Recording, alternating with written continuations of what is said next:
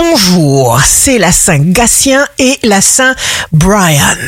Bélier, signe fort du jour, plus vous êtes conscient de vos comportements et de vos moyens, plus vous pouvez les corriger ou les utiliser. Taureau, la clé pour obtenir ce que vous désirez est d'établir une harmonie vibratoire avec ce que vous voulez. Gémeaux, si vous n'avez que de bonnes paroles, eh bien le meilleur se réalisera pour vous. Cancer, vous avez le pouvoir de modeler votre structure mentale.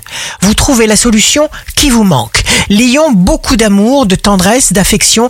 Pensez à toutes vos réussites. Vierge, ne laissez pas en suspens une discussion qui pourrait dégénérer par manque d'explication ou de clarté. Balance, adaptez-vous avec toute votre bonne volonté, votre intelligence.